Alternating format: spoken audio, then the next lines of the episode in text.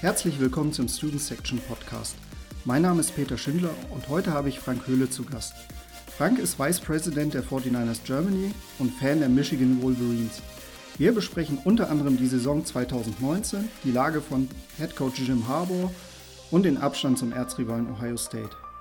Mein Scout Report Profil findet ihr ebenso wie alle anderen Social Media Accounts von Frank und mir in der Beschreibung. Ein Lesetipp vorab. Seit Ende letzter Woche findet ihr meine Review zur aktuellen Staffel von All or Nothing bei Scout Report und passend zum Draft den Draft Guide von meinem Kollegen Philipp für einen unschlagbaren Preis von 3,50 Euro zum Download. Viel Spaß bei der aktuellen Ausgabe.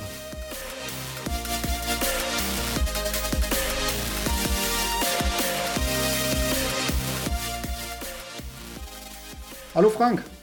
Schönen guten Abend, lieber Peter.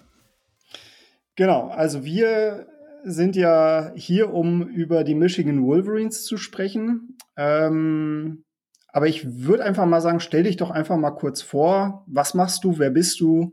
Ähm, genau, erzähl doch ein bisschen was zu dir. Ja, gern.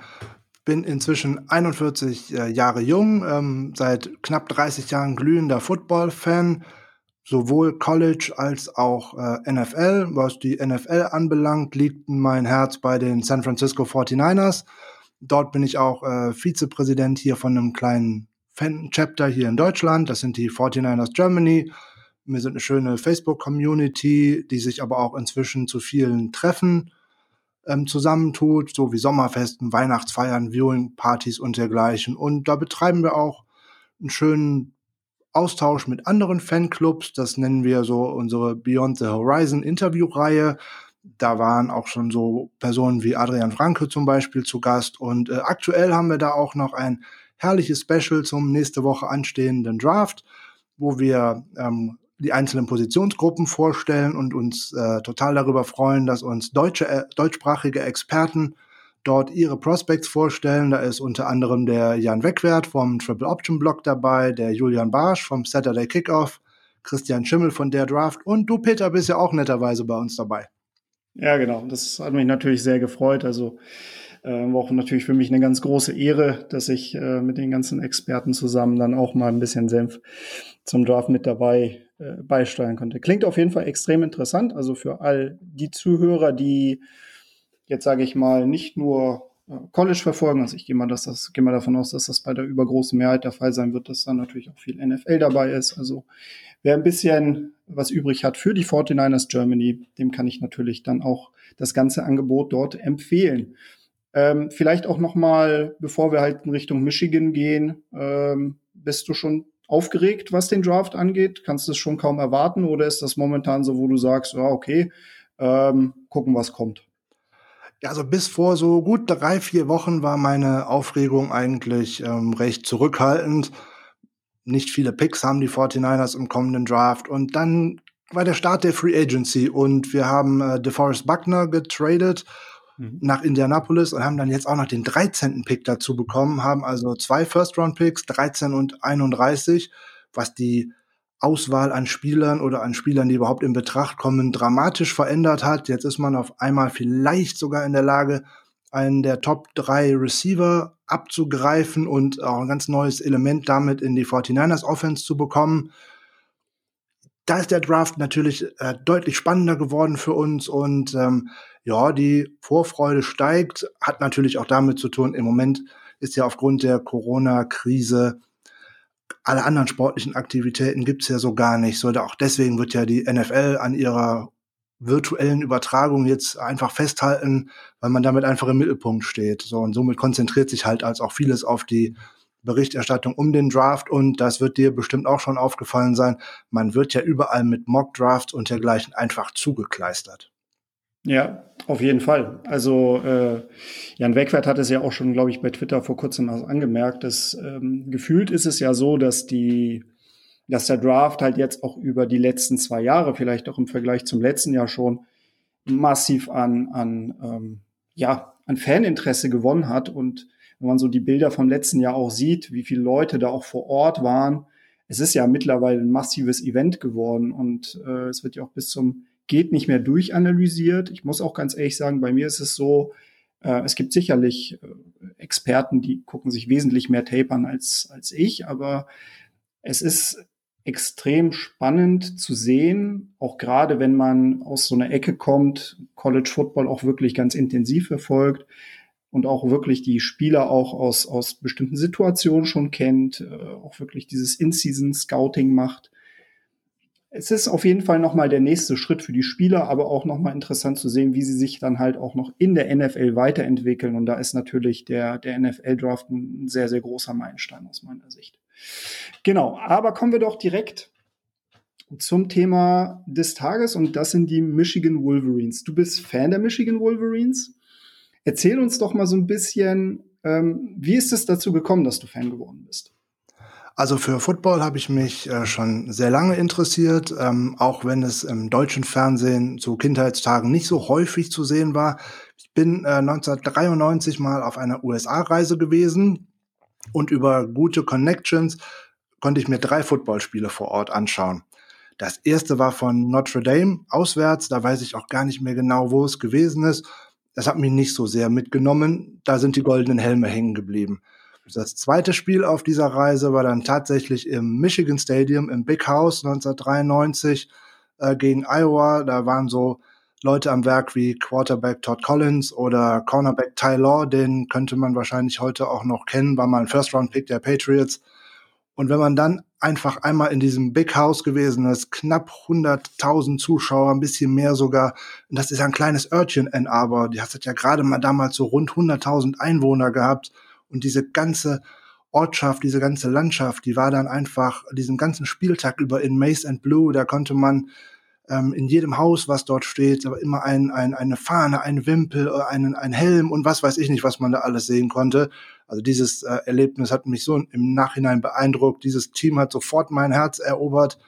Und spätestens, als man dann im Big House selber war mit dieser einzigartigen Stimmung, wenn dann dieses Team einläuft und dann tatsächlich ähm, die Fahne abklatscht und die Marching Band spielt und mit einer tollen äh, Choreografie dabei und der Michigan Fight Song vom ganzen Stadion mitgetrellert wird.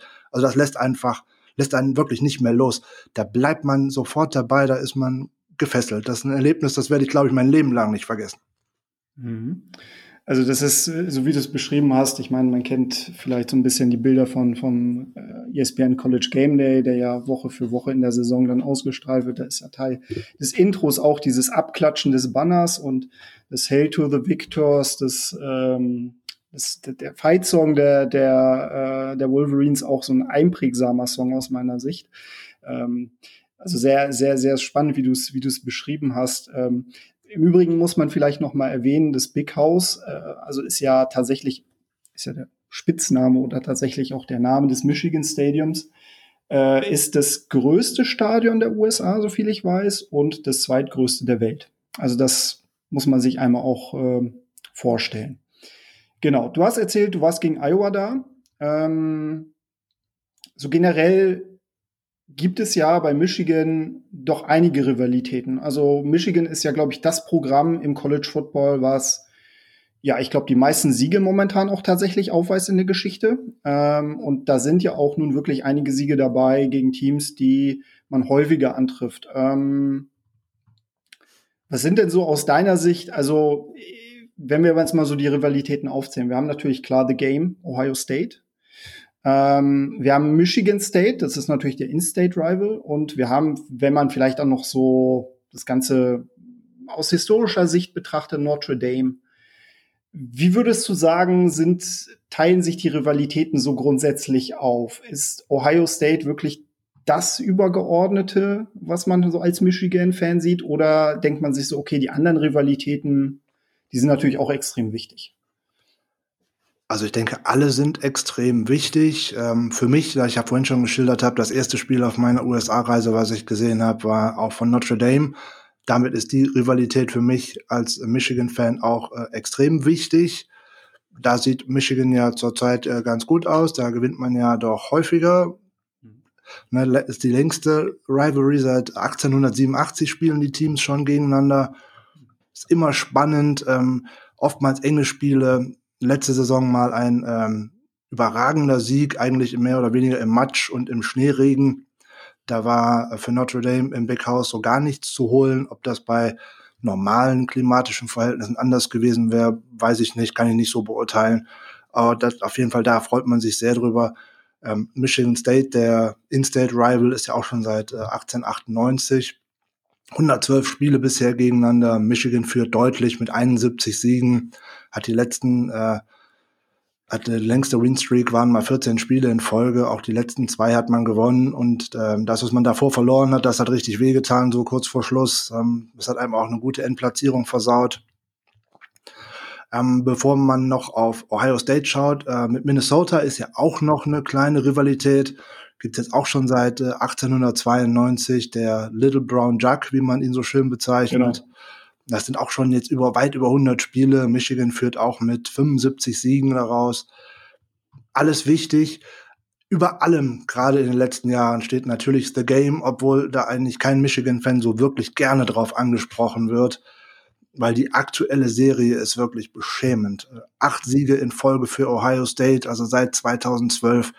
Das tut wirklich weh. Ne, insgesamt 116 Spiele. Michigan führt zwar noch deutlich mit 58 Siegen, aber in den letzten Jahren gibt es da einfach, einfach nichts zu reißen. Da muss man auch Ohio State mal eine, ein großes Lob aussprechen, was dort in den letzten Jahren für fantastische Arbeit geleistet wird. Das muss man auch als Michigan-Fan einfach anerkennen. Die recruiten einfach besser, die holen mehr aus den äh, Spielern raus, die haben ein deutlich moderneres und ähm, anschaulicheres Offensivsystem. Äh, da hinkt UFM noch ganz schön hinterher und da muss sich auch dringend etwas ändern. Mhm. Also wir kommen auf jeden Fall noch mal detaillierter zu ähm, ja, den aktuellen Entwicklungen der, der Wolverines, auch was das ähm, offensive Scheme angeht. Ähm, wenn wir jetzt noch so ein bisschen, sagen wir mal, im historischen Kontext bleiben, du bist ja seit 92 ähm, Fan. Wenn du jetzt so ein bisschen auch die historische Spannweite des Programms betrachtest, ähm, gibt es denn so eine Epoche in dem Programm, wo du sagen würdest, hey, da wäre ich jetzt gern wieder dabei oder da, das würde ich gern mal live erleben? Ja, unbedingt. Da ist man eigentlich auch schon so knapp vor meinem Geburtsjahr. Ich bin äh, Baujahr 78, ich habe es ja vorhin schon verraten, mit jetzt noch 41. Da, alles, was man so liest und was man auch mal an ähm, Zusammenfassungen oder Highlight-Tapes sehen kann. Also die Zeit für das 10-Year Wars, natürlich auch mit Ohio State muss eine fantastische Zeit gewesen sein. Auf der einen Seite Woody Hayes und auf der anderen Seite Bo Schembechler. Also da war, da war richtig was los. Diese beiden großen Programme haben insgesamt 19 nationale Titel äh, gewonnen. Das, da wäre man gerne mal dabei gewesen. Da war die Rivalität auf dem Höhepunkt. Im Moment kann man sich als Michigan-Fan da ja kaum etwas ausrechnen. Ne, man hat ja letzte Saison vielleicht mal gehofft, weil das Team von Ohio gerade im Umbruch ist mit neuem Headcoach und dergleichen, dass man da vielleicht etwas hätte holen können und man ist auch wieder richtig verprügelt worden. Ja, es war nicht so angenehm zu sehen aus Sicht der Wolverines, definitiv. Genau, aber das ist doch ein guter Übergang, finde ich. Also wir können, denke ich mal, jetzt mal schauen auf die Saison 2019. Ähm, Vielleicht ganz generell noch mal eine kleine Retrospektive. 2019 ist das ähm, Jahr gewesen, wo der Druck natürlich jetzt auch auf ähm, Jim Harbour, den Head Coach, gestiegen ist. Ähm, man hat einen neuen Offensive Coordinator geholt mit Josh Gettis, ehemals Alabama. Und man hat mit Jay Patterson einen sehr erfahrenen Quarterback an Start gebracht die Erwartungen waren schon ziemlich groß gewesen. Also ich erinnere mich gerade so in den Monaten Mai, Juni, Juli äh, gab es durchaus zahlreiche Experten. Also ich meine Athlon, eins der renommiertesten College Football Magazine in den USA, äh, hat gesagt oder war der Meinung, dass Michigan auf jeden Fall ein Playoff-Kandidat ist und hatten sie in der Preseason Poll äh, unter den Top 4. Ich glaube auf Platz 3, Platz 4 weiß ich jetzt nicht ganz genau, aber Platz 4. Genau, Platz 4, genau. Ähm, nun ist die Saison mit einem 9 und 4 Rekord zu Ende gegangen. Äh, mit Playoffs hatte Michigan relativ wenig zu tun gehabt. Man hat im Endeffekt dann noch einen ähm, sehr, sehr attraktiven Bowl-Gegner gehabt mit Alabama. Hat man leider auch klar verloren.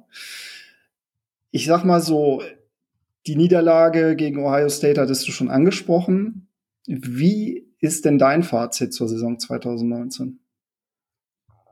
wie du gerade schon richtig gesagt hast, durch diverse Medien in den USA ein, ein großer Hype, wo ich mich direkt gefragt habe, worauf begründen die das eigentlich? Wenn ich mir die Michigan Offense in den letzten Jahren angeguckt habe, habe ich da keinen großen Spaß dran gehabt. Da muss man wirklich schon ein Freund von Run Heavy und wirklich Oldschool Football sein, um dafür ein Herz aufbringen zu können, was man eigentlich so gar nicht versteht bei den Möglichkeiten, die man gerade auf Receiver auch gehabt hätte. Schon, schon übel. Eigentlich, wenn man da ein Fazit zieht, muss man sagen, es ist einfach ein verlorenes Jahr. Man hatte viele Abgänge ähm, von Leistungsträgern in den den Draft 2018, so allen voran so ein Rashan Gary oder auch ein Chase Winovich. Das hat der Defense richtig wehgetan, dass die beiden Jungs nicht mehr da waren. Das hatte man auch letztes Jahr direkt noch im, im Bowl-Game gesehen, wo man ja auch gegen die Florida Gators untergegangen ist. Insgesamt konnte man die PS einfach nicht auf die Straße bringen. Das galt am Anfang auch für die Defense. Da war man auch in der, in der Run-Verteidigung nicht gut, so dass man auch von äh, Wisconsin überrannt worden ist eigentlich und da hätte man eigentlich nur die Mitte zumachen müssen, weil viel mehr macht Jonathan Taylor eigentlich nicht, außer durch die Mitte zu rennen. Dieses, ganz, dieses ganze System hat am Anfang nicht, nicht geklappt. Die Defense ist von Spiel zu Spiel besser geworden, konnte auch wieder dominieren.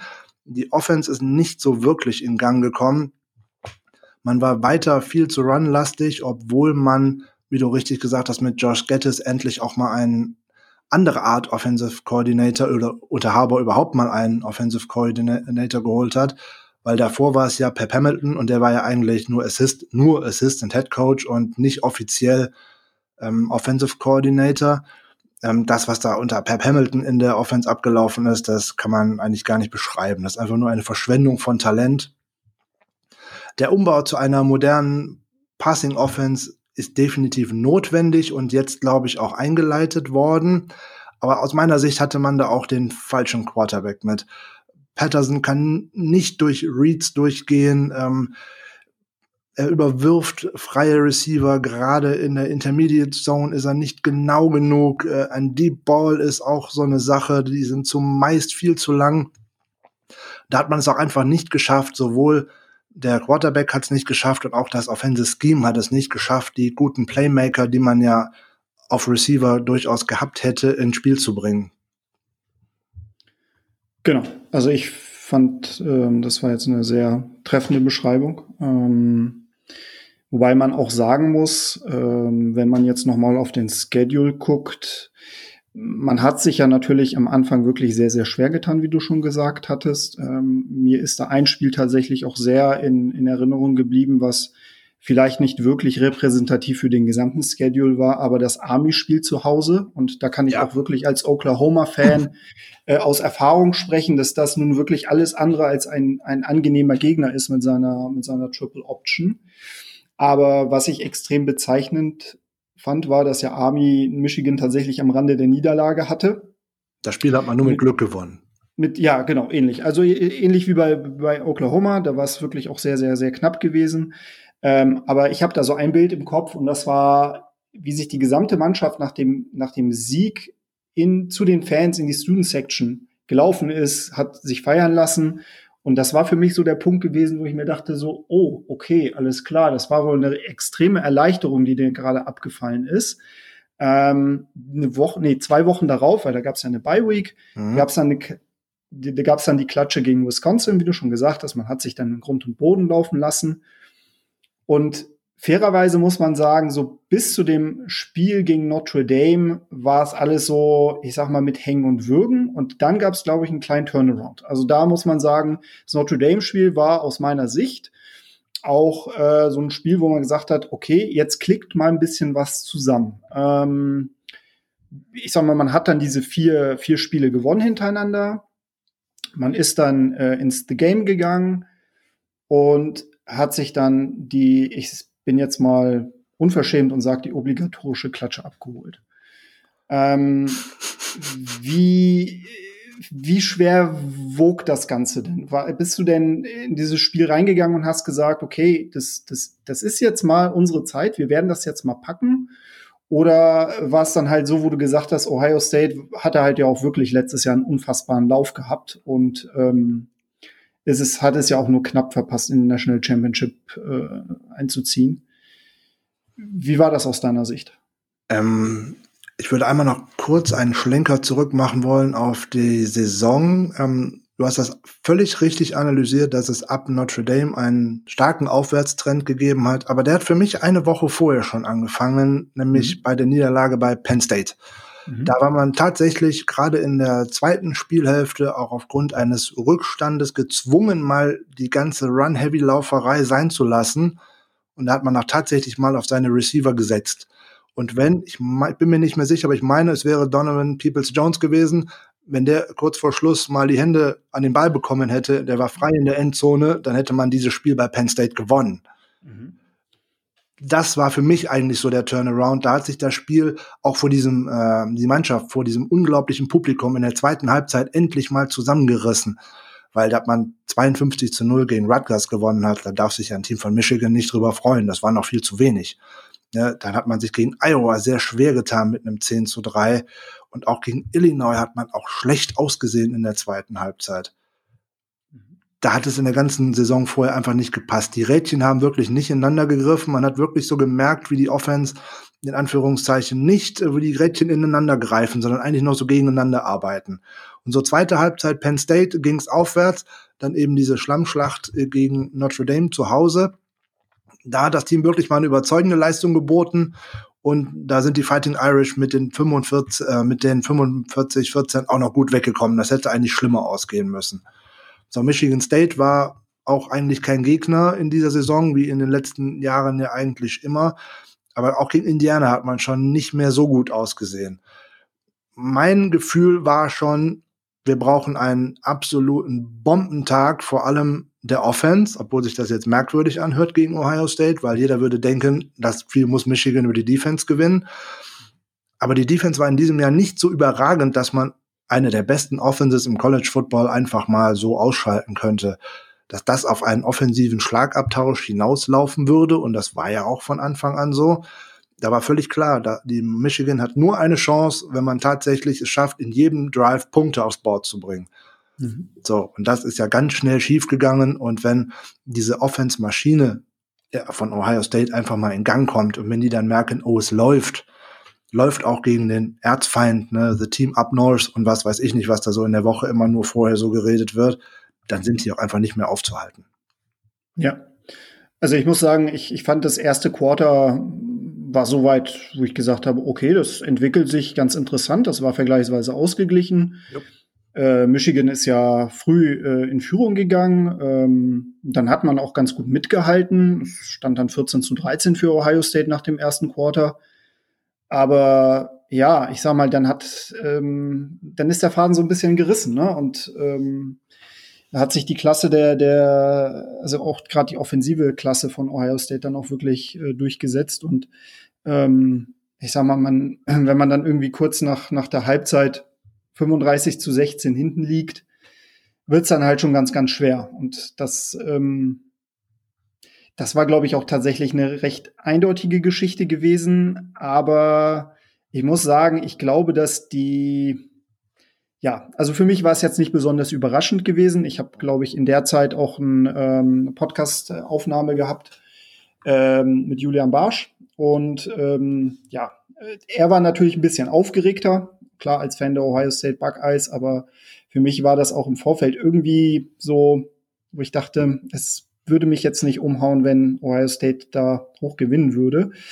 Hm, kommen wir noch mal kurz zum, zum Wide Receiver Core. Also ähm, Donovan Peoples-Jones hattest du ja schon vorhin erwähnt, äh, Tariq Black, ähm, Nico Collins. Das war ja ein Trio gewesen, was ja auch vor der Saison sehr gehypt wurde. Und nun muss man sagen, mh, Shea Patterson jetzt vielleicht nicht der Top-Quarterback, der wirklich die Kohlen aus dem Feuer holt.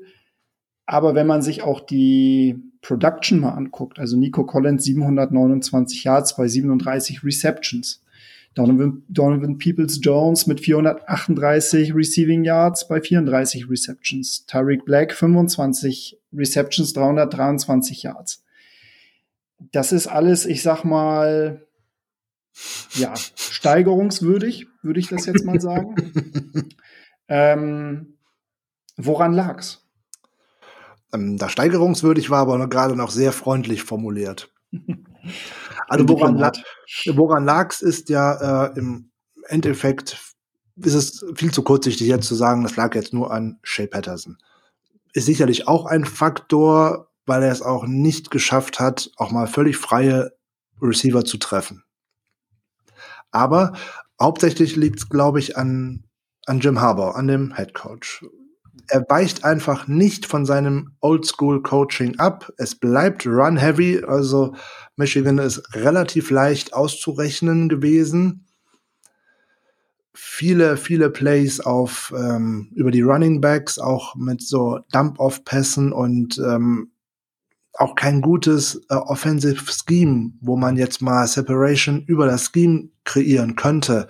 Man die ähm, Receiver hast du schon angesprochen. Ähm, derjenige, der mir am besten gefallen hat, ist dabei auch noch Ronnie Bell, der Sophomore so nebenbei, ja. der auch mit äh, 758 Yards bei 48 Receptions ähm, das Team angeführt hat.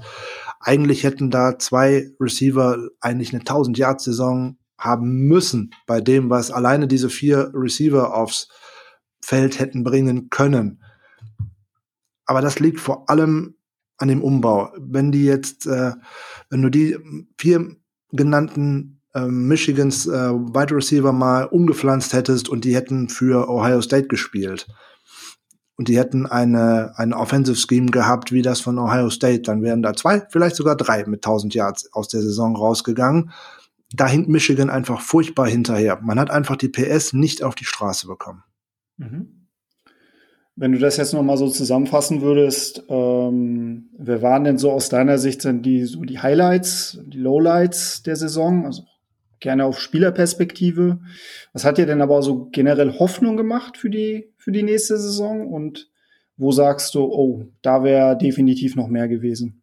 Da wäre noch mehr drin gewesen also Highlights auf äh, spieltechnischer Ebene war auf jeden Fall der, der Sieg über Notre Dame, aber auch für mich die zweite Halbzeit gegen Penn State, weil ich da gesehen habe, die Mannschaft wehrt sich, ähm, man steht hinter seinen Trainern, man kämpft auch gegen diese Wand aus Fans und man lässt sich hier nicht abschlachten.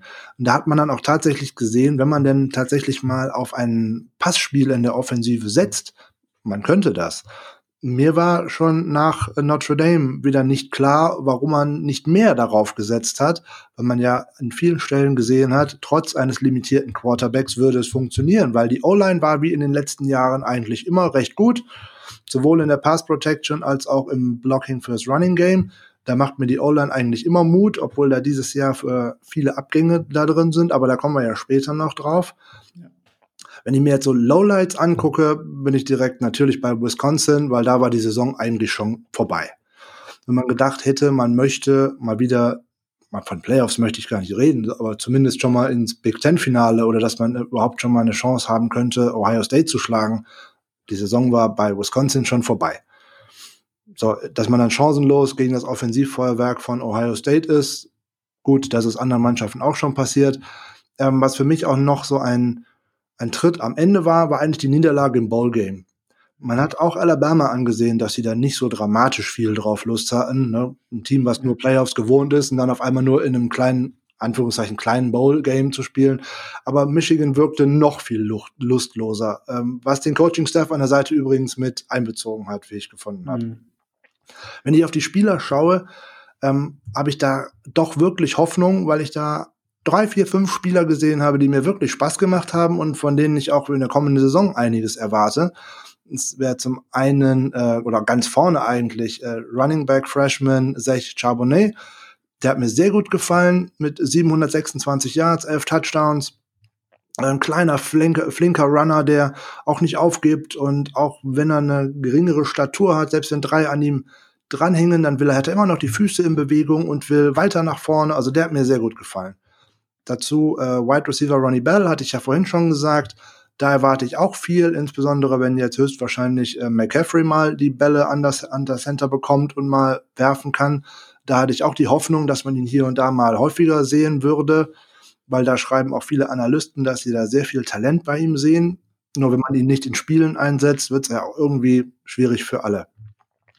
Wenn man auf die andere Seite vom Ball guckt, äh, Aiden Hutchinson hat mir sehr gut gefallen in der ähm, Defensive Line. Der wird bestimmt noch äh, einiges bringen können.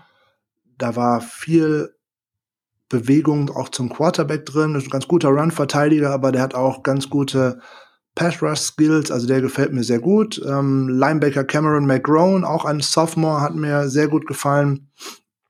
Und wer ganz zum Schluss noch in der Saison reingekommen ist, auch ein Freshman.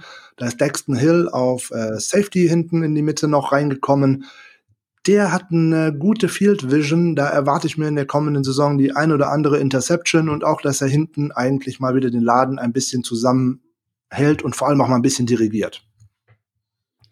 Ja, zu letzterem ähm, kann ich auch definitiv sagen, ein sehr interessanter Spieler. Dem war nicht nach wie vor eine große Träne hinterher, weil Dexon Hill war auch während des Recruiting-Prozesses äh, ein Kandidat für die Oklahoma Sooners gewesen. Ein sehr, sehr, sehr hoch gewerteter Safety aus dem Staat Oklahoma, der sich für Michigan entschieden hat, zwischendurch dann gesagt hat, er geht zu Alabama, aber sich dann doch schlussendlich für die Wolverines entschieden hat.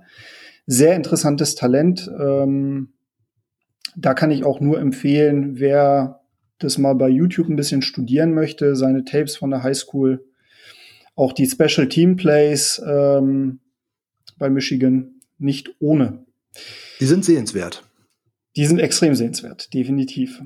Genau. Ähm, schließen wir mal 2019 ab. Gucken wir mal auf den Draft, der ja Ende April stattfinden wird, wenn ihr die Folge hört, in der aktuellen Woche sogar. Ähm, wer sind denn aus deiner Sicht die Spieler der Wolverines, die man in diesem Draft besonders im Fokus haben sollte? Besonders im Fokus würde ich mir wünschen, wenn man auch mal wieder einen Spieler in Richtung erste Runde in der Offensive hätte, aber dafür muss man sich deutlich verbessern. Da muss man bei anderen immer zuschauen. Ähm, letztes Jahr hatte man ja noch Rashan Gary in der ersten Runde. Ähm, da wird dieses Jahr kein Wolverine zu sehen sein. Vielleicht auch nicht mal in der zweiten Runde. Mhm. Vielleicht schauen wir mal. Ähm, der Spieler der Wolverines, der wahrscheinlich am höchsten weggehen dürfte, ist sogar tatsächlich ein Spieler aus der Offensive, aber kein Skill-Player. Ähm, die Rede ist von äh, Offensive Liner Cesar Ruiz, wahrscheinlich auch als Center oder auch als Guard in der NFL zu sehen. Der hat mir auch ähm, letzte Saison Spaß gemacht. Der ist ähm, ein großes Talent. Der ist sehr athletisch. Der hat gute Füße, ist ein Spezialist, um auch zu blocken im Run-Game. Und er gibt auch ordentliche Anweisungen. Der war der Chef der Offensive Line. Das, äh, das passt im, in der Pass Protection. Da wird er in der NFL sicherlich noch dazu lernen müssen. Er hat nicht wirklich lange Arme, also wird er hier und da Schwierigkeiten bekommen gegen schwere Defensive Tackles in der NFL. Das muss nicht mal jetzt äh, in Richtung Aaron Donald oder dergleichen gehen. Da tut's auch schon ein oder zwei Klassen dahinter. Die werden ihm am Anfang erstmal Schwierigkeiten machen. Aber ich denke, dass er sich durchsetzen könnte und er wird ja auch jetzt schon mal, mal knapp in der ersten Runde, knapp Anfang zweite Runde gesehen. Dem sein Draftstock ist mir für meinen Geschmack in den letzten Wochen zu sehr nach oben gegangen. Ich hätte mir gehofft, er bleibt, äh, er hofft, er bleibt so in Richtung dritte Runde oder sowas. Ich hätte ihn gerne in San Francisco gesehen, aber das wird jetzt so nichts mehr werden. Okay. Ähm, in der O-Line wäre noch ein zweites Talent, der geht wahrscheinlich ein bisschen weiter hinten weg, aber Ben Bredesen hat eine gute Guard-Saison gespielt, der hat einen sehr starken Oberkörper, der sieht einfach auch stark aus, der macht einen, einen unheimlich guten Job, indem er einfach ähm, in Verbindung bleibt mit seinem Guard oder auch mit dem Tackle nebeneinander oder auch mit dem Center. Er verliert halt nicht ähm, den Anschluss an seinen Lineman und da ist sehr schwer durchzukommen. Was ihn äh, ein wenig limitiert ist, dass er ähm, nur in durchschnittlichen, äh, durchschnittliche Athletik verfügt und damit ist auch nicht wirklich sehr mobil. Damit würde er so für ein Outside Zone Running Game und dergleichen schon nicht in Frage kommen, sondern eigentlich eher gegen so eine, äh, eigentlich für eine starre Offensive Line. Da könnte man bestimmt gut mit ihm anfangen. Was anfangen, vierte, fünfte Runde könnte für ihn bestimmt gehen. Wenn wir gerade bei der Offensive sind, Donovan Peoples Jones hat sich für den Draft angemeldet. Wenn der mal ein bisschen mehr auf die Straße bekommen hätte, hätte man in dieser tiefen, in dieser Wide Receiver Klasse auch vielleicht zumindest mal so an die, an die Top Ten kratzen können, nur in der Wide Receiver Klasse. Wenn er denn auch mal Zahlen abgeliefert hat, hätte, aber das, der hat sich auch in dem Jahr 2019 für mich zu sehr versteckt der macht so schnell den Eindruck einer beleidigten Leberwurst, wenn er nicht als erster angeworfen worden ist, dann sah man schon immer, wie so die Schultern ein bisschen runtergehen, so, oh Gott, warum habe ich denn jetzt nicht den Ball bekommen? Der macht für mich nicht unbedingt den Eindruck eines Teamplayers. Mhm. Also er ist relativ explosiv, ähm, er hat irgendwie so NBA-like Moves. Er ist halt groß, er bringt einen, einen, großen Frame mit. Also Contested Catches wären eigentlich aufgrund seines, seiner Stärke, seines Rahmens äh, etwas für ihn. Aber da hat er auch nicht geglänzt, nicht mal gegen kleinere Schulen. Also da hat er aus seinem Talent, wie ich finde, zu wenig gemacht. Und er hat auch irgendwie nicht so das athletische Profil, um sich auch ähm, auf Dauer immer durchsetzen zu können. Der hat immer zwei, drei tolle Plays in einem ganzen Spiel, aber dann taucht er auch einfach ab. Das ist mir einfach zu wenig und für mich hat er Talent verschwendet. Mhm. Ähm, wir hätten aber noch mhm. zwei interessante Spieler auf der ja. defensiven Seite. Da könnte man hier und da mal schauen. Ähm, da ist der interessanteste Spieler von den Wolverines aus dem ganzen Draft eigentlich äh, Linebacker Josh Uche. Mhm. Ähm, der ist äh, wirklich gut weggekommen, ähm, hat 11,5 Tackles for Loss letzte Saison, geschafft, 8,56, äh, noch einiges an Hurries und äh, abgebrochenen Pässen. Der kann so ziemlich viel um die Defensive Line herum. Der muss nicht zwangsweise immer nur äh, über die Seite kommen. Der kann auch mal äh, durch die Interior kommen. Er kann schön um äh, die Edge benden, wie das so schön heißt für einen äh, Pass Rusher. Er ist für einen Off-Ball-Linebacker also eigentlich relativ vielseitig und hat auch einen äh, effektiven Inside-Counter. Der kann das wirklich ganz gut. Also der, der könnte für die Überraschung sorgen, auch gerade bei ähm, NFL-Defenses, die vielleicht mal variabler agieren, also wo auch Positionen mal schön durchgewechselt werden. Da wären so Baltimore Ravens zum Beispiel, wäre da ein, ein klasse Landing-Spot für ihn. Sein Nachteil ist, er ist ein bisschen klein für einen Edge-Rusher, also mit einem mit richtig kräftigen Tackles in der NFL dürfte er erstmal Probleme haben. Und was er definitiv noch verbessern muss, ist sein Arsenal an Pass-Rush-Moves. Da tut's hier und da einfach seine Schnelligkeit und dass er den Gegner auch mal überrascht, insbesondere wenn er erstmal abwartet und das Play sich entwickeln lässt und dann Richtung Quarterback schießt. Das hat er in einigen Spielen wirklich gut gemacht. Sogar 2018 nochmal hier und da ähm, deutlicher zu sehen auf Tape als 2019. Mhm. Und der zweite, der gerade auch aus dem Linebacker-Core auch noch ein auffällig ist, ist äh, Kaliki Hudson. Der hat auch wirklich äh, schöne Dinge zeigen können äh, auf dem Feld. Der ist auch ein, ein sehr smarter Spieler. Dem äh, ähm, unterstellt man einen großen Football-IQ und dass er auch im Lockerroom ein, eine Führungspersönlichkeit ist. Und solche Leute werden in der NFL eigentlich immer ganz gerne gesehen. Er ist ein dynamischer Blitzer. Seine Zahlen waren nicht wirklich toll. Er kam immer mal gerne so einen Ticken zu spät. Ähm, er hat eine, äh, sehr explosiv ist er. Und ähm, den kann man gerne zugucken. Was er, er ist so, ein, so, ein, so, ein, so eine Art Tweener, in Anführungszeichen. Er war nicht so festgelegt auf eine Position. Er ist viel herumgeschoben worden. Er ist, also es hat sich im Endeffekt keine hundertprozentige Position für ihn gefunden und diese Vielseitigkeit macht einen, das ist schon mal ein Nachteil für die NFL. Mal so, äh, er ist oft hin und her geschoben worden zwischen Linebacker und auch zwischen Safety. Er kann das alles machen. Er hat auch, ähm, äh, aber dafür sieht ja eine Coverage eigentlich nicht gut genug aus, um ähm, als Safety hin zurückzukommen. Und ich glaube auch nicht, dass er ein Three-Down-Linebacker werden kann in der NFL. Mhm. Wie siehst du denn, ähm, wie siehst du denn den, den Draftstock von, von Shay Patterson? Jetzt versuche ich mal freundlich zu formulieren. Ich habe mich letzte Woche ähm, dazu der Aussage hinreißen lassen, dass ich die Welt nicht mehr verstehen würde, wenn man den überhaupt draftet. Okay.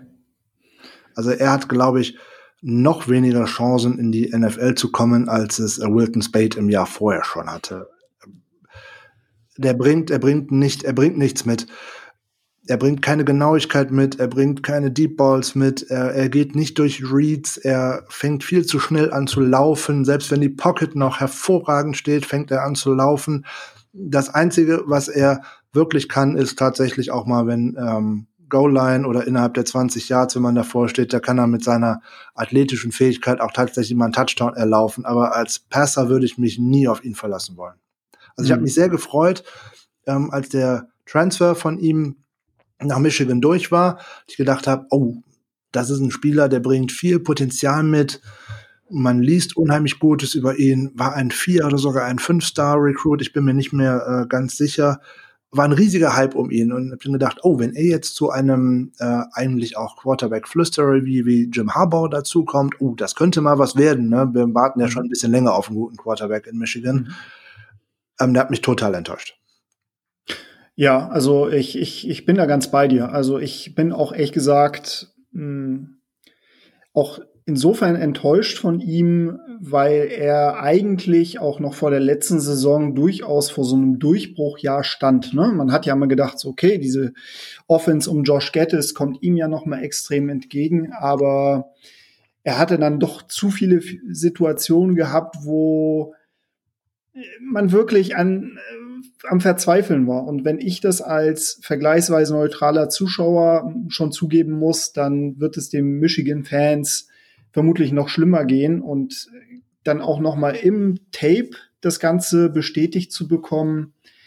Also wenn er tatsächlich irgendwo ein, zu einem Team dazustoßen sollte, wird er wahrscheinlich nicht besonders viel ähm, ja, Einsatzzeit bekommen. Aber das waren sehr, sehr interessante Insights auf jeden Fall zu den verschiedenen Draft-Prospekten. ähm, ja, Cesar Ruiz äh, ist aus meiner Sicht auch wirklich ein Spieler, der durchaus auch überraschen kann, auch in, in der nächsten Woche, beziehungsweise im Draft direkt. Ähm, und dann, ähm, ja, Josh Uche. Da bin ich mal gespannt. Also er hat natürlich noch gewisse Limitierungen, aber ähm, wenn es ein passendes Team geben wird, glaube ich, kann er auch da entsprechend überzeugen. Es sind alles mehr so Rollenspieler. Ich will jetzt nicht sagen ja. Gadget-Spieler, aber die werden nicht in jedes NFL-System einfach passen. Na, da muss man halt auch schauen, was ist da für ein äh, Defensive Coordinator? Ist das jemand, der, der variabel und zukunftsorientiert in Anführungszeichen arbeitet oder ist das, äh, arbeitet oder könnte es tatsächlich passieren, man hätte einen, einen älteren Sturkopf, um es jetzt mal zu übertreiben, und dann wird da vielleicht sogar ein äh, Isaiah Simmons gedraftet und der wird dann einfach auf Mittellinebacker geparkt und darf nichts anderes machen. Dann geht auch ein Top-Talent unter. So groß sind die Talente von Michigan in diesem Jahr definitiv nicht. Aber da, man muss halt in die richtigen Umstände kommen. Und dann kann man aus einigen von ihnen bestimmt solide bis sogar sehr gute NFL-Spieler herausformen. Ja, und vor allem bei Donovan Peoples Jones kann ich mir auch gut vorstellen, dass der vielleicht unter bestimmten Aspekten halt auch als Special Teams Player ähm, durchaus zum Einsatz kommen kann. Ähm, wenn er entsprechende Limitierungen als Wide Receiver mitbringt, ähm, muss es ihn ja nicht davon abhalten, auch in anderen Situationen entsprechend zu glänzen. Für einen Spieler wie Donovan Peoples Jones wäre ein Quarterback wie Jamais Winston genau der richtige, aus dem einfachen Grund, der hat überhaupt keine Angst, in das engste Fenster zu werfen, was es gibt. Und wenn ich es schaffe, meinen Receiver, und so schätze ich Peoples Jones ein, ihn so zu motivieren, dass man weiß, ich vertraue dir, der Ball kommt dahin, du kannst den Contested Catch gewinnen, du kannst das Play machen, dann könnte das was werden. Wenn der Ball definitiv haargenau kommen muss, das konnte Patterson nicht. Gar keine mhm. Frage. Mhm. Enges Fenster, um Gottes Willen. Für, für den war ein enges Fenster ein offenes Scheunentor. Ne, ein Quarterback, der ihn, äh, der ihn gut einsetzen kann, der dafür sorgen will, dass dieser Spieler Plays macht, dann könnte das was geben zu einem konservativen Quarterback und auch in einem konservativen äh, Offensive Scheme. Da wird Donovan's People Johnson nichts reißen. Okay, verstanden. Also definitiv nicht zu mit Trubisky nach Chicago. Das ist, äh, sollte eigentlich klar sein. Besser nicht, nein. genau. Gut.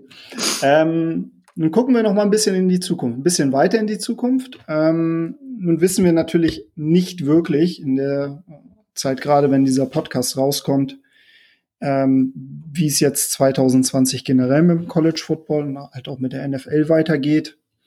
Ähm, wir gehen jetzt mal davon aus, dass die Saison in irgendeiner Form stattfinden wird. Hoffentlich. Und hoffentlich, genau. Ähm, was mich grundsätzlich einmal interessieren würde, wir haben den Namen Jim Harbour jetzt auch schon häufiger gehört und ähm, jetzt auch nicht immer unter positiven Aspekten. Generell ist ja aber Jim Harbour natürlich irgendwie schon eine Legende bei Michigan. Er war ja dort selbst auch Quarterback gewesen. Ich meine, jetzt auch als 49ers-Fan ähm, kennst du ihn ja nun relativ gut. Ähm, wie viel Geduld bringt man als Fan eigentlich noch mit? Und ist es so, dass der Legendenstatus von Jim Harbour jetzt in den letzten Jahren gelitten hat?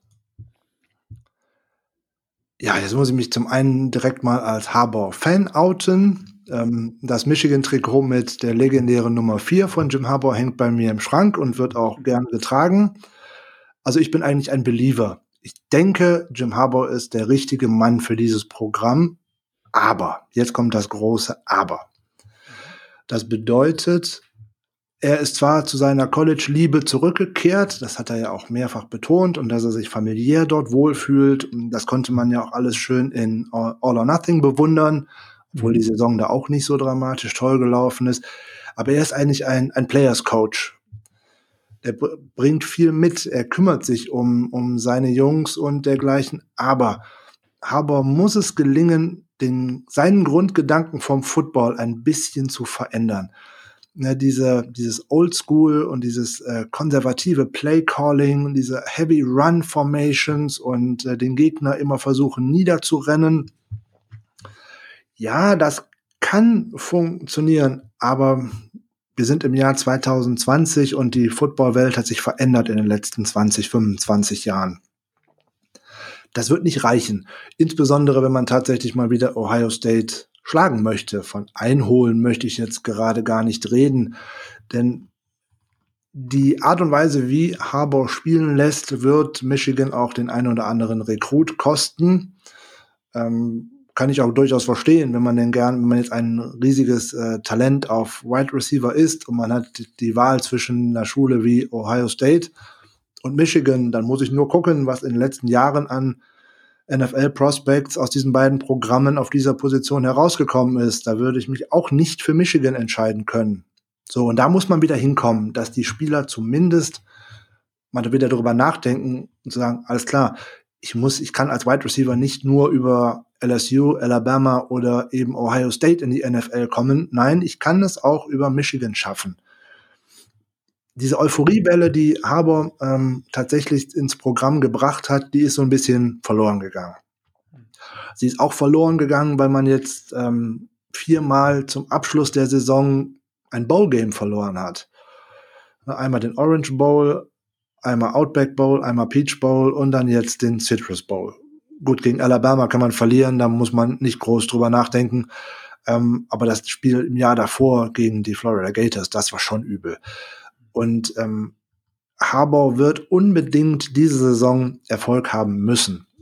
Alleine weil sonst die Kritik an ihm einfach immer größer werden wird. Und das wird dann auch im Recruiting irgendwann das Problem werden. Weil wenn man jetzt in dieser Saison nicht Erfolg hat und womöglich auch einen Vertrag verlängert, gibt man auch den Recruits kein Zeichen. Wenn die Recruits nicht wissen, wie das mit dem Programm weitergeht, wird man sich im Zweifel immer für ein anderes Programm entscheiden. Ja, da kann man jetzt sagen, man sollte sich mit einer Universität identifizieren, aber das ist ja nun mal nicht so. Meistens geht es ja um die Coaches. Ne? Wenn jetzt ein Coach transferiert, dann hat man auch ganz schnell, dass irgendwelche Spieler auch wieder decommitten und wieder gerne dahin gehen möchten, wo der Coach ist, der sie vorher mal überzeugt oder auch rekrutiert hatte. Also Haber hat viele, viele tolle Dinge gemacht. Er hat ein Programm, was auf dem Boden lag und ähm, eigentlich auch ein nationaler Spott war, zumindest wieder aufgerichtet. Er hat ein ähm, ordentlichen Rekord in den Jahren. Ne, 72,3 Prozent der Spiele gewonnen. Man würde ihm ja nicht sagen können, er gewinnt nicht. Er gewinnt halt die großen Spiele nicht. Und da muss man jetzt hinkommen. Da ist der Spielplan nächstes Jahr hier und da auch äh, anspruchsvoll, aber es wird eigentlich eher an einem selber liegen. Man wird sich nicht darauf ausruhen ähm, können, dass man einen riesen Nike-Deal geschafft hatte mit äh, Harbour an der Universität Michigan, ne, dass man das äh, klassische Michigan-Logo zusammen mit dem Jumpman-Logo von Michael Jordan auf dem Trikot und auf Merchandise bekommen hat. Und man muss aber auch die PS auf die Straße bringen. Das könnte für Harbour die entscheidende Saison werden. Der Vertrag geht zwar noch darüber hinaus. Sollte man in diesem Jahr aber keinen Erfolg haben und man auch nicht sehen kann, dass sich die Offense, signifikant verbessert, würde schwer werden. Mhm. Also man liest ja relativ viel, dass ja zumindest die Verantwortlichen des, des Programms immer noch sehr, sehr stark an Harbour hängen, auch sehr viel Vertrauen noch in ihm haben. Ähm, du hast ja All or Nothing auch vorhin noch erwähnt. Ähm, es gibt ja tatsächlich eine Staffel, äh, wo das College, ein College-Team, und zwar die Wolverines im Grunde dort gefeatured werden. Jim Harbour dort auch noch einmal ein bisschen seine Philosophie erklärt. Und da muss ich ganz ehrlich sagen, also natürlich ist es immer schwer zu sagen, inwieweit da natürlich auch einiges gescriptet ist, was ich aber unfassbar krass finde, er ist natürlich ein Players Coach, ne? Das muss man schon irgendwo sagen. Und er legt auch extrem viel Wert darauf, dass es dort ein gewisses Zusammenhalt, Zusammengehörigkeitsgefühl gibt. Ähm, man muss aber auch fairerweise eingestehen, ähm, das funktioniert, glaube ich, auch. Also man kann wirklich nur in der Spitze mithalten, wenn man halt die großen Spiele gewinnt. Das ist tatsächlich so ein bisschen das Problem. Mhm. Michigan hat 2019 unfassbar schweren Schedule gespielt. Das muss man zugeben. Das war, glaube ich, der härteste Schedule im ganzen Lande. Wenn man sich das mal bei ähm, Sports Reference einmal anguckt, das ist, das war nicht ohne. Ähm, dass da mal eine Niederlage dabei ist, das, das kann halt auch mal passieren. Aber wenn man auch gerade auf das Recruiting guckt und wenn man jetzt auch zum Beispiel als äh, Basis mal die Recruiting-Klasse ähm, 2020 sich anschaut und dann auch noch mal einen mhm. Blick auf die Recruiting-Klasse 2021 wirft, mhm. man ist da schon sehr weit weg von den Ohio State Buckeyes. 2021 will ich vielleicht noch mal außen vor lassen, weil ich sag mal, da sind, da ist eigentlich das ganze Land weit weg von den Ohio State Buckeyes. Aber wie groß schätzt du denn? Also ist es denn noch eine Rivalität, die irgendwie auf Augenhöhe äh, basiert, oder ist es tatsächlich etwas, wo man sagt, nee, äh, Ohio State Buckeyes, die sind jetzt erstmal für die nächsten Jahre in einem anderen Tier und Michigan muss erstmal gucken, dass es, dass es halt irgendwie best of the rest ist. Also rein aus dem, aus dem Herzen eines Wolverine-Fans müsste man jetzt ganz klar antworten. Natürlich ist man immer auf Augenhöhe mit den Buckeyes, aber nein, wenn man die jetzt tatsächlich mal abnimmt, die Fanbrille, Ohio State leistet eine hervorragende Recruiting-Arbeit da hat Michigan in den letzten Jahren auch versagt. Das muss man mal ehrlich anerkennen. Die anderen machen es deutlich besser. Sie bieten den Spielern äh, bessere Alternativen oder bessere Perspektiven vor allem. Wenn man sich die Klasse für 2021 anguckt, das ist jetzt noch recht früh. Wenn man dann aber mal schaut, dass Ohio State da auf Platz eins steht mit ähm, 295 Punkten nach der Skala von 24-7 Sports und ähm, Michigan auf, mit 256 Punkten da könnte man schon mal drüber nachdenken. Das ist dann der Unterschied zwischen Platz 1 und Platz 9. So, national für 2020 ähm, ist Michigan als 14. gerankt und auf Platz 2 in der Big Ten. Ohio State national auf 5 und 1 in der Big Ten. Boah, da, da ist ein, da ist ein Riesenunterschied. Da beißt die Maus auch keinen Faden ab. Das muss man sich auch nur einfach mal anschauen. Die, ähm, die Buckeyes haben drei Five Stars, die ähm, dazukommen werden und 14 Four Stars. Die Wolverines haben 14 Four Stars und keinen Five Star. So, also bei den absoluten Top-Talenten guckt man in die Röhre. Die kann man nicht davon überzeugen, nach Michigan zu kommen. Das hat sicherlich nicht nur sportliche Gründe. Da ist der akademische Standard auch noch ein kleines Problemchen für Michigan. Uh, Michigan steht in nationalen Uni-Rankings immer so am Rande der Top 10. Ja, also da ist man den Buckeyes Welten voraus, so wie die Buckeyes im Moment sportlich und gerade offensivtechnisch den Wolverines Welten voraus sind. Das macht alles schwer im Gesamtpaket. Wie gesagt, ich ähm, eine Überraschung wird man vielleicht in einem Spiel mal schaffen können, wenn man tatsächlich sich gut vorbereitet und noch mal gut in ein Spiel kommt und mit seinem Gameplan den die Buckeyes auch mal überraschen kann. auf lange Sicht, die nächsten vier, fünf Jahre, das machen ja jetzt auch schon diese Projections in den ähm, Recruiting-Klassen klar, wird man da erstmal der Musik hinterherlaufen müssen.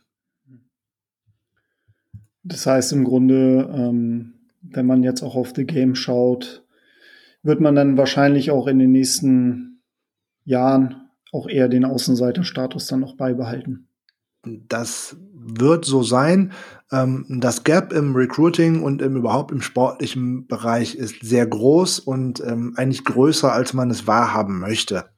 Na, da hat äh, gerade Urban Meyer eine solch fantastische Arbeit geleistet und hat dort ein, ein Programm aufgebaut, was ein absolutes Powerhouse ist, was jetzt von Ryan Day einfach fortgesetzt werden kann, der jetzt auch noch wieder ein paar neue Aspekte mit hineinbringt der vielleicht in der Offensive noch ein bisschen aggressiver coacht, als äh, Meyer das getan hat.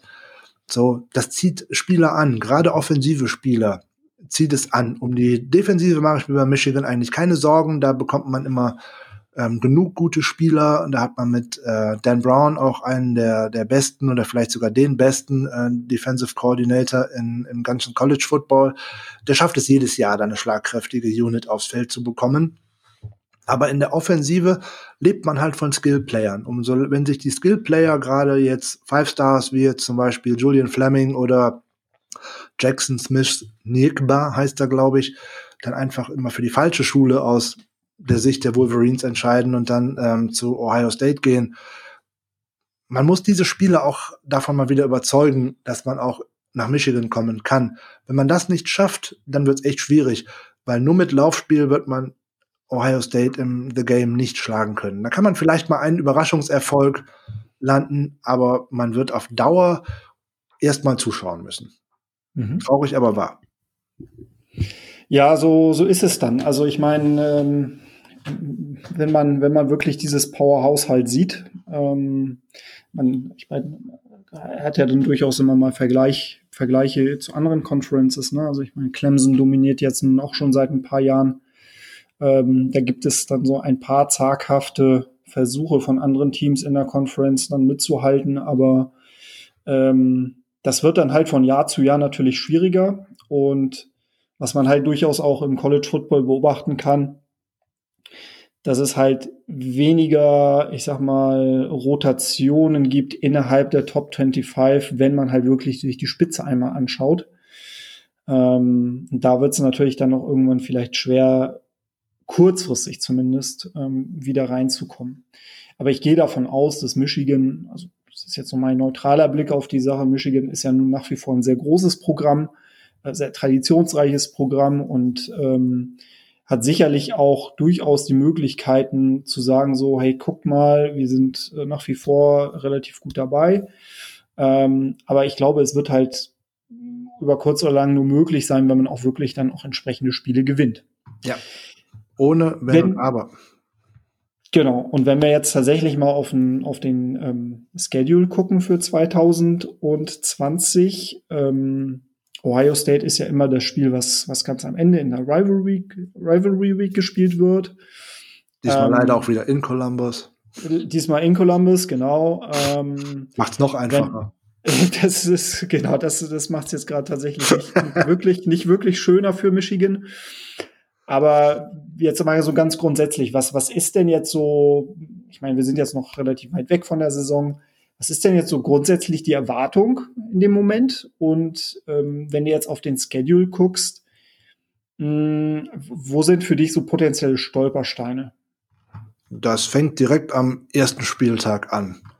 Man beginnt die Saison äh, auswärts bei den Washington Huskies in Seattle. Hm, da kann schon sich einiges entscheiden. Gibt man da direkt mit einer Niederlage daraus, dann kann man die Saison fast schon abhaken, weil dann kommt man in eine, auch in eine mediale Negativspirale, die wird man, wird man dann nicht wieder los. Dann wird das Gequatsche und die Kritik um Haber immer größer werden und dann bekommt auch Josh Gettis dann irgendwann keinen Kredit mehr. Also da müsste es eigentlich von Anfang an besser laufen denkt man jetzt mal, vielleicht man gewinnt äh, in Seattle bei Washington, oh, dann ist man ja erstmal für tatsächlich für vier Spiele zu Hause. Ball State müsste man schlagen. Arkansas müsste man schlagen. Gegen Wisconsin müsste man schlichtweg und ergreifend nur mal das Ergebnis vom Jahr vorher an die Kabinentür nageln. Dann müsste man sich da auch revanchieren können, insbesondere da kein Running Back mehr da sein wird, der einen alleine in Grund und Boden läuft. Und dann beginnt die Saison eigentlich am 3. Oktober. Ja, dann kommen die Penn State Nittany Lions äh, ins Big House. Die haben gut abgeliefert in der letzten Saison, finde ich. Die haben, verlieren jetzt nicht so viele Spieler in äh, den NFL-Draft. Und da wird jetzt auch sehr gute Arbeit geleistet. Also ich denke, da könnte sich die Saison entscheiden, wenn man vorher gut durchgekommen ist. East Lansing äh, bei den Spartans, ja, da ist ein völliger Neuaufbau, neuer Head Coach, neuer Quarterback. Ähm, die sind eigentlich schon als Sieg fest eingeplant. So, dann der nächste Stolperstein. Mal schauen, wie sich das Überraschungsteam aus 2019 in 2020 schlägt, die Golden Gophers aus Minnesota. Mhm. Die haben ja sehr überraschend gut äh, gespielt in der letzten Saison, lagen ja sogar teilweise im Playoff-Rennen, mhm. bis man sich die eine oder andere Niederlage dann ja doch noch eingefangen hat. Die sehe ich als gar nicht so uninteressant, auch für die kommende Saison, was vielleicht auch eine ähm, etwas vergessene Rivalität wieder, haben wir ja am Anfang schon drüber gesprochen, wieder ein wenig ähm, beleben könnte. Purdue sollte dann vor der Bye Week eigentlich wieder gehen. So, und dann Maryland, Maryland ist irgendwie immer so eine, war auch in der letzten Saison so eine, so eine Wundertüte. Entweder klickt die Offense von denen und dann hat jeder schwer oder man weiß gar nicht, sind die auf dem Feld? Ganz komische Mannschaft. Ja. Rutgers und Indiana m, hm, sollten wieder zwei Selbstläufer sein. So, und dann habe ich die Erwartung, dass man mit maximal einer Niederlage nach Columbus fährt und dann vielleicht hofft, dass sich Ohio State irgendwo auch eine geleistet hat und dass man dann vielleicht mal eine Sensation schafft. Es ist unwahrscheinlich, gebe ich gerne zu. Also der Druck wird wahrscheinlich nicht gering sein, definitiv nein, nicht, nein, aber ähm, riesiger Druck. Riesiger Druck, genau. Also man hat vielleicht auch tatsächlich den Vorteil, auch gerade im ersten Spiel, ähm, dass ja auch die Huskies ähm, mit einem neuen Head Coach natürlich reingehen. Äh, Jimmy Lake, der jetzt natürlich dort auch äh, als Coordinator bereits äh, da war. Aber das ist vielleicht jetzt so ein bisschen ein kleiner Aspekt, den man natürlich nicht, äh, nicht vergessen sollte, was mir aber auch in dem Schedule mhm. auch direkt oder aufgefallen mhm. ist diese, diese vier Spiele mit Wisconsin, Penn State, also Penn State mit Sicherheit einer der, der großen Mitrivalen dann auch in der, in der Division. Auf jeden Fall. Ähm, da hat man, da kann man zumindest sagen, die hat man zu Hause, aber Michigan State natürlich dieses Jahr so ein bisschen die, ja, die Mannschaft, die vielleicht auch tatsächlich noch mit sich selbst extrem zu kämpfen hat. Aber das Spiel bei Minnesota halte ich tatsächlich auch für ziemlich, ziemlich hart. Und ich glaube, mhm. dass wenn man wenn man bis Mitte Oktober halbwegs unbeschadet durchkommt und ich sag mal so ein Quality Loss mitnimmt, mhm. dann ähm, hat man relativ gutes Potenzial, tatsächlich gut durch den November zu kommen. Andererseits wird es, glaube ich, dann auch schwierig, wenn man wirklich schon zwei Niederlagen mitnimmt, ähm, dass man halt da wen relativ wenig Möglichkeiten hat, sich bis the Game halt wieder irgendwie zu rehabilitieren. Richtig.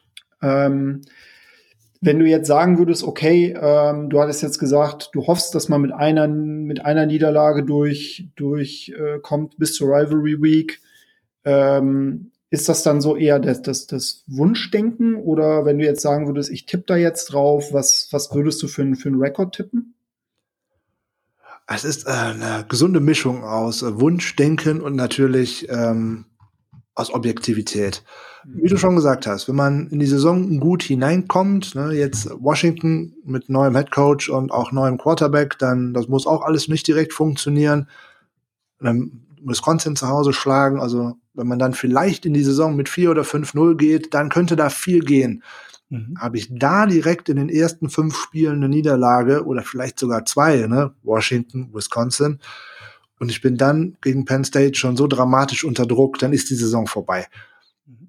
Ne, dann wird man auch nicht, äh, dann wird man sehr über Harbour diskutieren und wie das weitergehen soll. Und da wird es dann später darauf ankommen, wie die Verantwortlichen ähm, in Michigan entscheiden werden, ob man dann sagt, hey, der kriegt jetzt noch mal einen Vertrag äh, mit drei Jahre hinten drauf, damit wir allen zeigen, jawohl, wir machen das mit ihm oder er ist weg. Mhm. Weil dann nur noch mit einem Jahr ähm, des Vertrags in die nächste Saison zu gehen, das halte ich dann schon für unwahrscheinlich. Eben weil, wie ich vorhin schon gesagt habe, beim äh, Recruiting die Menschen wissen wollen, wie lange ist der Head Coach denn da. Äh, wenn ich vier Jahre womöglich da bin und er nur eins, das ist doof. Ja. Ähm, natürlich ist es sehr viel Wunschdenken dabei, dass man denkt, oh, vielleicht können wir Ohio State ein ähm, Beinchen stellen. Da ist man natürlich auch auf Ohio State angewiesen, dass die da mitspielen bei dieser Nummer. Weil sie sind auf jeden Fall der Big Player. Da führt kein Weg dran vorbei. Man ist maximal äh, der erste Außenseiter, wenn man Glück hat. Der erste Außenseiter oder die Nummer zwei hinter ähm, Ohio State könnten auch sehr gut Minnesota oder gerade Penn State sein. Ähm, man darf nicht so vermessen sein zu sagen, wir sind Michigan und wir gehen auf jeden Fall als zumindest als Nummer zwei in die Saison oder aus der Saison heraus, aus der Big Ten.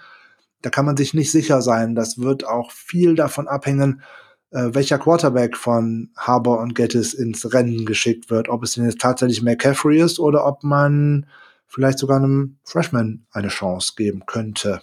Weiß mhm. man nicht so genau. Ich denke, es wird McCaffrey sein ähm, weil man da jetzt auch wieder eher die sichere Variante wählen würde. Das würde wiederum zu Harbour passen.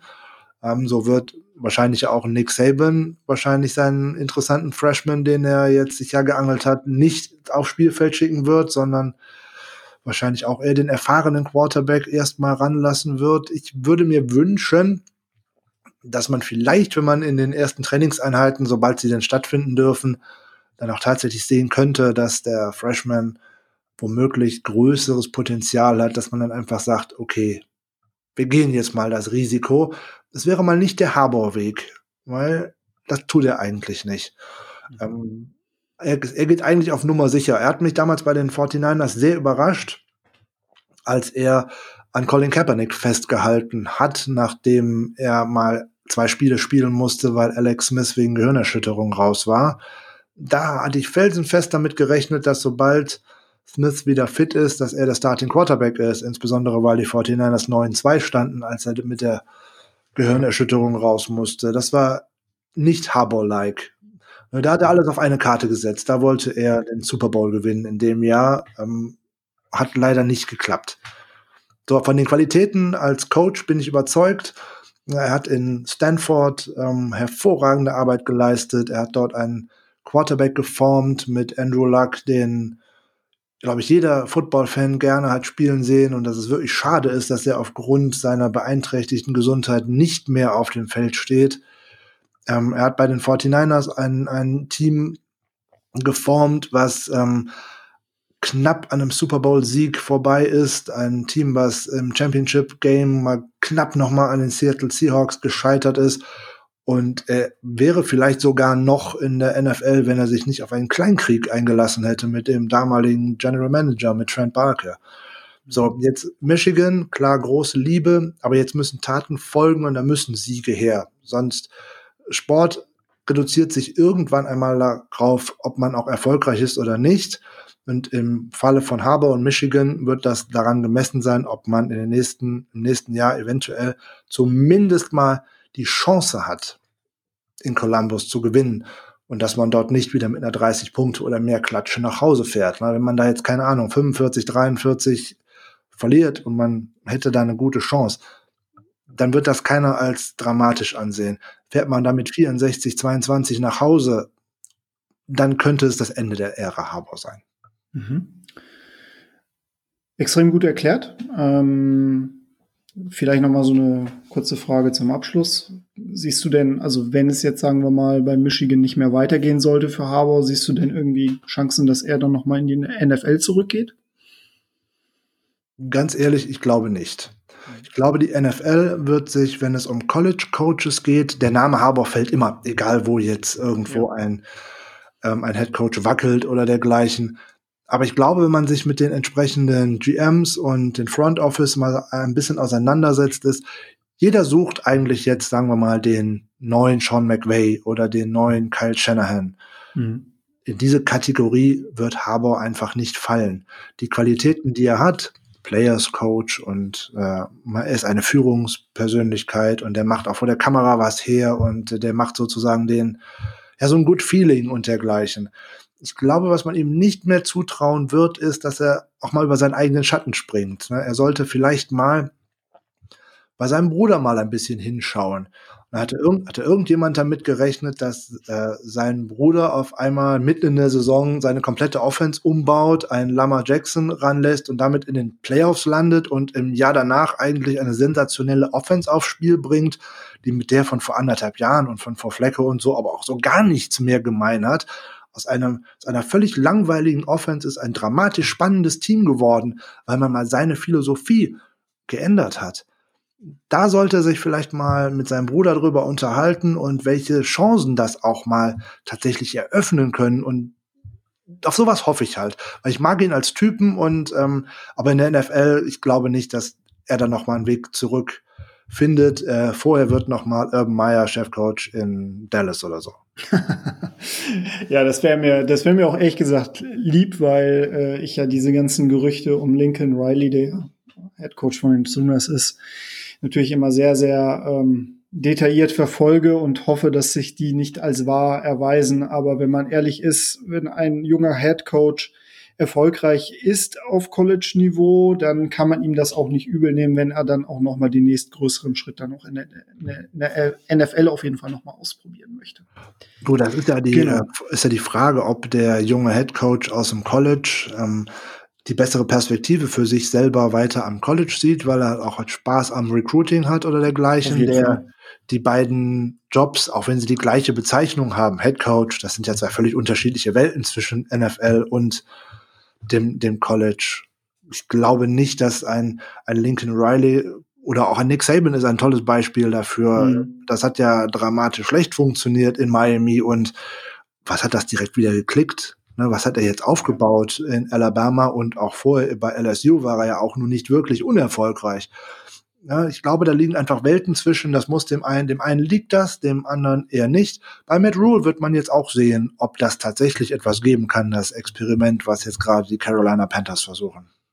Genau, also das, da bin ich vollkommen bei dir. Also äh, zum einen natürlich bei der Tatsache, dass du als ähm, Head Coach eines großen College Football Programms natürlich wesentlich mehr Macht hast natürlich auch wesentlich, ich sag mal, ähm, ein sichereres Umfeld hast, du auch wirklich mehr der, ähm, ja, der Vater eines Programms bist. Und in der NFL bist du natürlich quasi immer und ständigen Druck, äh, jede Woche zu liefern und ähm, hast dann natürlich auch jede Woche Gegner, ähm, die durchaus ebenbürtig sind ähm, und es da keine sicheren Siege gibt. Ich denke auch, dass es damit, dass man jetzt wirklich gucken muss, wie das jetzt beispielsweise in Arizona weiterläuft, wie es jetzt auch bei den Panthers weiterläuft, ob es das im Grunde eine Art Blaupause geben wird, dass halt auch der College Football in der NFL auch noch weiter, ja, den, das Pro-Level weiter irgendwie prägen wird durch neue Konzepte, durch neue Ideen. Ähm, aber ich glaube auch nicht, dass ein Coach wie Lincoln Riley, der jetzt nur wirklich einen extrem tollen Status bei Oklahoma besitzt, auch durch das Recruiting, ähm, im Recruiting sich einen Namen gemacht hat, dass der jetzt, sagen wir mal, zu einem Programm geht, was jetzt irgendwo vier, fünf Jahre vom, vom, vom Erfolg entfernt ist. Das, das Risiko wird er wahrscheinlich nicht angehen. Ähm, ich kann mir aber gut vorstellen, dass es dann durchaus mal immer wieder Programme gibt, die, oder gerade auch Teams in der NFL gibt, ähm, die, sagen wir mal, kurz davor stehen, auch wirklich was zu erreichen. Und ähm, also ich sage mal, das Thema Dallas Cowboys war jetzt nicht abwegig, weil ich glaube, die Dallas Cowboys per se als Brand in der NFL sind immer noch extrem interessant, auch wenn natürlich die letzten äh, Erfolge auch weit, weit zurückliegen. Nichtsdestotrotz hätte das, glaube ich, ganz gut gepasst, als auch von seiner Persönlichkeit. Ähm, ist ja dort in, aus der Gegend, kommt er ja auch aus Texas. Ähm, und auch, ich sag mal, da auch einen großen Umbruch zu schaffen, wären da die Joneses nicht. Aber das ist, sagen wir mal, nochmal ein komplett, komplett anderes Thema. Ähm, insofern bin ich auch ganz froh, dass er bei Oklahoma geblieben ist. Man wird sich, man wird halt schauen, wie sich entwickelt. Und ich sehe ehrlich gesagt Jim Harbour auch nicht mehr in der, in der NFL. Ähm, ich glaube, dass, dass er definitiv gucken wird, dass, dass er den Erfolg nach, nach Michigan zurückholt, zumindest den Anschluss wieder halbwegs schafft. Und ähm, ich persönlich muss ganz ehrlich sagen, ich bin auch durchaus jemand, der jetzt vielleicht nicht der größte Fan von ihm ist, aber ich glaube schon, dass er sehr, sehr gut zu diesem Programm passt. Und ich würde ihm auf jeden Fall wünschen, dass er zumindest wieder an die erfolgreicheren Jahre anknüpfen kann. Das wäre zu hoffen. Der nächste National oder die nächste National Championship ist weit entfernt. Das muss man auch leider mal zugeben. Das wird es wahrscheinlich wohl sein, aber ähm, naja, jeder braucht halt irgendwie einen Plan und dass der halt nicht von einem Tag auf den anderen umzusetzen ist. Das ist halt im College Football einfach so. Gut, ähm, ja, ich bedanke mich auf jeden Fall für deinen Besuch hier in diesem Podcast. Das hat mir sehr viel Freude gemacht. Genau. Und ähm, ich hoffe, dass, äh, dass wir das auf jeden Fall nochmal wiederholen können. Gerne. Im Laufe der Saison. Äh, ansonsten, genau, also ich werde auf jeden Fall nochmal äh, die Links zu deinem Twitter-Profil und zu den Profilen der 49ers Germany äh, in der Beschreibung nochmal ablegen. Ansonsten, äh, genau, freue ich mich natürlich, wenn ihr Zuhörer mir auch mal eine, ein Rating da lasst bei Apple Podcast, äh, eine Rezension. Darüber würde ich mich natürlich sehr, sehr freuen. Ähm, in der nächsten Woche wird es wieder eine Solo-Folge geben. Da werde ich ein bisschen was ähm, zur aktuellen Off-Season-Entwicklung im College Football ähm, berichten äh, wie der jetzt dann so ein bisschen der aktuelle Stand ist, auch in Bezug auf die Aussichten äh, der neuen Saison. Und ähm, in der Woche darauf wird es vermutlich dann wieder eine Folge mit Gast geben. Ja, dann nochmal vielen Dank, Frank, für deinen Besuch. Lieben gern. Genau. Und wir sehen uns in der nächsten Woche. Bis zum nächsten Mal. Tschüss. Tschüss.